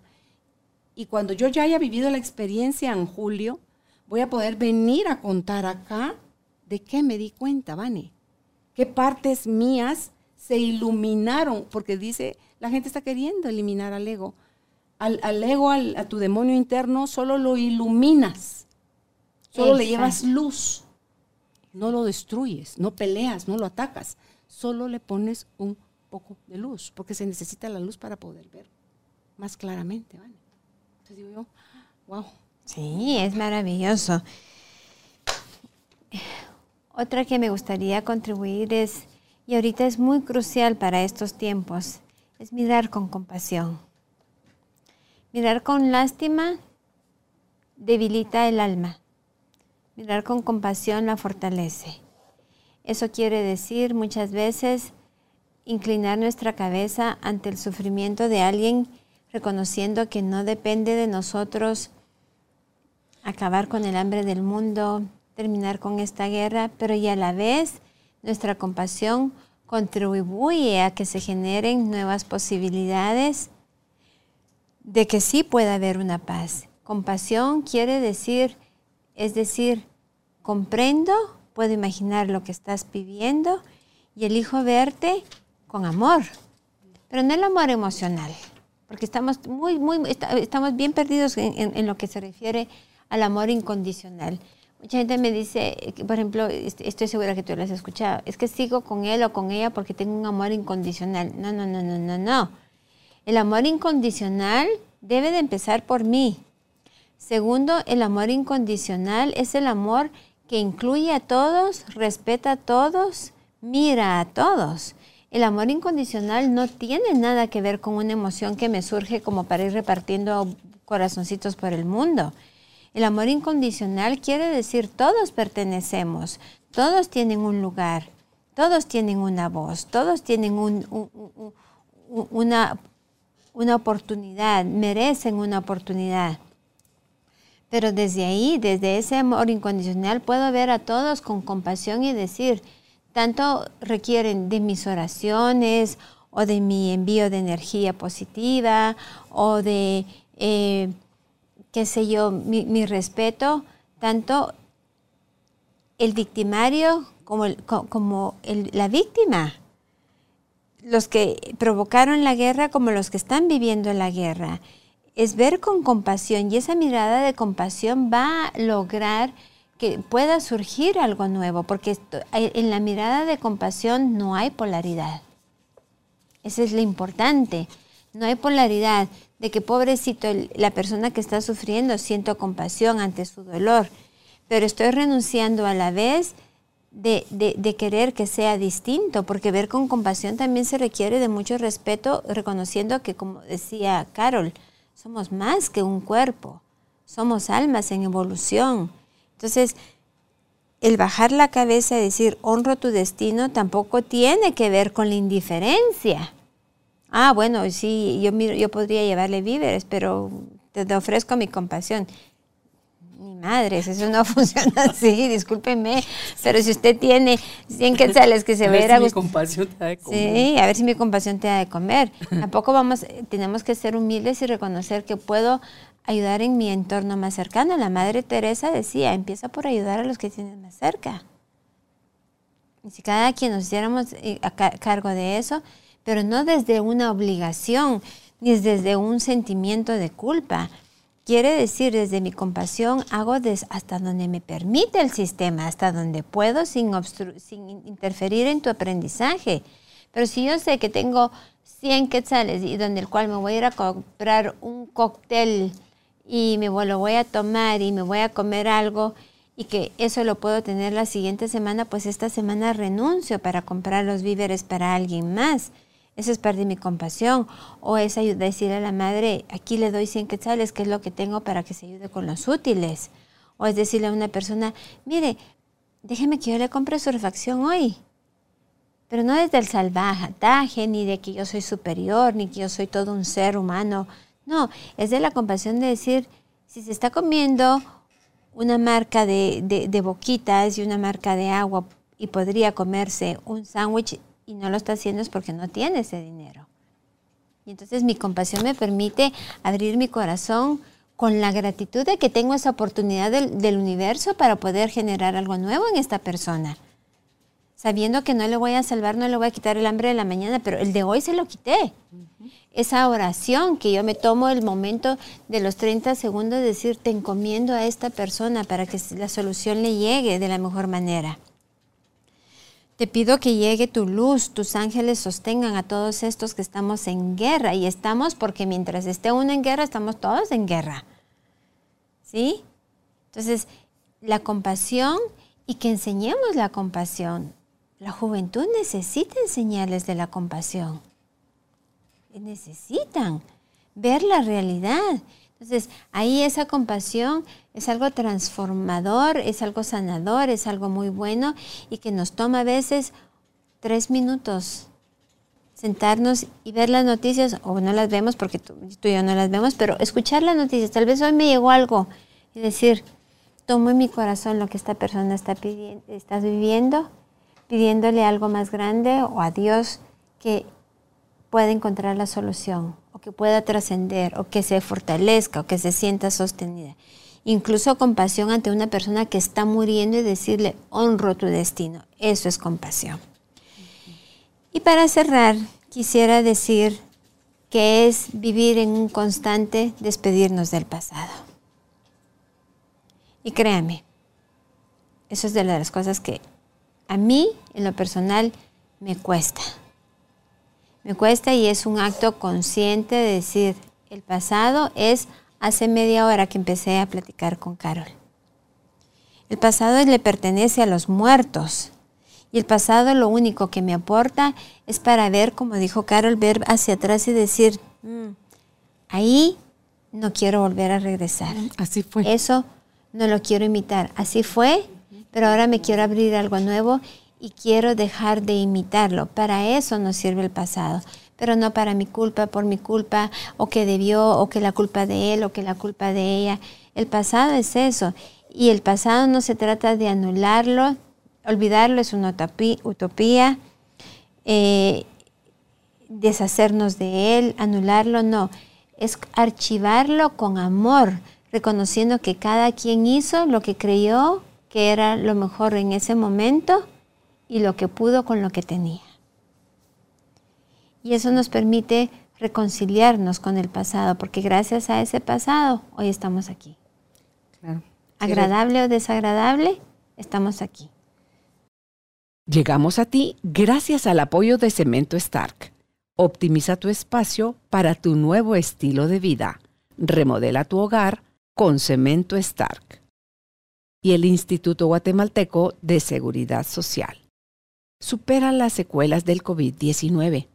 Los hábitos saludables ayudan a tratar la fatiga, pero si no presentas mejorías, visita a tu médico. Cuídate después de vacunarte. Instituto Guatemalteco de Seguridad Social, X. Aquí está, si regresas al pasado, que sea para agradecerle y para reconocer que aprendiste de él y decidir qué es lo que ya no quieres imitar. ¿Sí? Porque si yo miro al pasado y digo, ah, no, yo me recuerdo, ¿verdad? Cuando mi mamá o mi papá o mi abuelita o mi bisabuelito hacían esto, pues así lo voy a seguir haciendo. Bueno, empecemos porque no me he actualizado. Segundo, porque quiero imitar el pasado. Y si sigo imitando el pasado, voy a seguir generando un futuro con las mismas probabilidades de que sea igual de doloroso como el presente que estoy viviendo. Entonces, despedirnos del pasado es decir, así fue. Así fue, pertenece al pasado, lo dejo descansar, tomo con gratitud lo que me deja de aprendizaje, elijo dejar de imitarlo, elijo dejarlo descansar y me anclo en mi presente. Entonces es un proceso de 10 cosas que podemos empezar por ejercitar una o dos o tres. En mi caso, por ejemplo, yo sí me hice una lista, ¿sabes? porque tenemos que ayudar a hacernos de herramientas desde uno, desde uno puede. Hasta que uno empieza a memorizárselas y dice, ah, es que ahora ya no recuerdo la lista, ya se volvió en mi forma de vida. Son nuevos hábitos. Son mis nuevos hábitos. Y siempre me vivo actualizando y siempre vivo preguntándole, le hacía yo a una mi amiga que tú la conoces, Julieta, le digo, me gusta, estoy empezando un nuevo ejercicio de conversar con la futura yo. Y ella me decía, el futuro no existe. Le digo, no, es la persona que quiero ser mañana. Conversar con ella y decirle... ¿Qué edad tiene? ¿Quién? ¿Con la que vas a hablar? ¿Con la Vane? Ah, pues la que tiene, la con la que hablo es con la de mañana. Yo me, me, me, me, ah, yo me mañana. con la de 80. La Carolina que ya tiene 80 años. Yo con la... Esa mujer es pilas. Ya, quiero yo llegar ahí. Yo la de mañana digo, ok, mañana qué vas a hacer, mañana ¿qué, ¿qué, puedo hacer? Mañana vas a hacer tiempo para descansar. Y a mí me sirvió mucho, tomé un taller con mi maestra Brigitte y yo, ¿te acuerdas que yo siempre decía, es que no tengo tiempo para esto, no tengo tiempo para lo otro? Y, eh, y en este taller descubrimos que cuando decimos no tengo tiempo y como el tiempo es amor, estamos diciendo inconscientemente no tengo amor para mí. Entonces, cada vez le digo yo a mañana, la mañana tiene tiempo para todo. Tiene, tiene tiempo para lo que es importante al servicio de la vida. La de mañana puede aprender a callarse. La de mañana puede abrir su mente a algo nuevo. La de mañana va a salir a caminar los seis kilómetros que se esto, aunque no tenga. Lo sí, la de mañana se va a eh, dar un cumplido. La de mañana va a sonreír. La de la mañana la de mañana se va a se va a proponer que no va a haber persona que se le cruce en la calle sin que usted le conteste o no le conteste, usted le diga buenas tardes. Regala una Buenas noches. Sí. Y la de mañana le encanta dar sorpresas inesperadas para que la gente se dé cuenta que importa, que hay alguien que le está viendo. Me limito a la de mañana, quizá la de un mes, pero estoy empezando mi ejercicio por lo que quiero ser mañana. Pues gracias. Carol, gracias por la oportunidad. A ti. Y por haber estado con nosotros compartiendo sobre este tema, de las miradas, una nueva mirada ante la vida, pero son estas miradas que sanan. ¿Dónde puede usted contactar a Vanessa León si considera que está listo ya para empezar con sus procesos de cambio? En Facebook la encuentra como Un Camino de Luz. En Instagram está como Vanessa León 8, con el número 8 y las citas al WhatsApp pueden ser al 5813 4010. Le repito, 5813 4010, anteponiéndole el 502 si usted está viendo este programa fuera de la República de Guatemala. La invitación es que te suscribas a nuestro programa, a nuestro programa, a nuestra página web www.carolinalamujerdehoy.com.gt y al estar suscrita recibirás promociones y descuentos especiales para nuestros eventos. Hemos tenido eventos en el pasado y había otras formas de, hacerte llegar el descuento. Ahora solo los podrás obtener directamente y exclusivamente en nuestra página. Estas son cosas, son beneficios para los eh, suscriptores de la página de Carolina la Mujer de hoy. Así que será hasta un próximo encuentro. Que estés bien. Un abrazo a tu alma. Chao. Gracias por ser parte de esta tribu de almas conscientes. Recuerda visitar nuestra página web carolinalamujerdehoy.com.gt para más información de estos temas y de nuestros invitados. Tenemos más programas, blog, libros, talleres, tienda en línea y material exclusivo para quienes se suscriban. Encuéntranos en redes sociales como Carolina la Mujer de Hoy.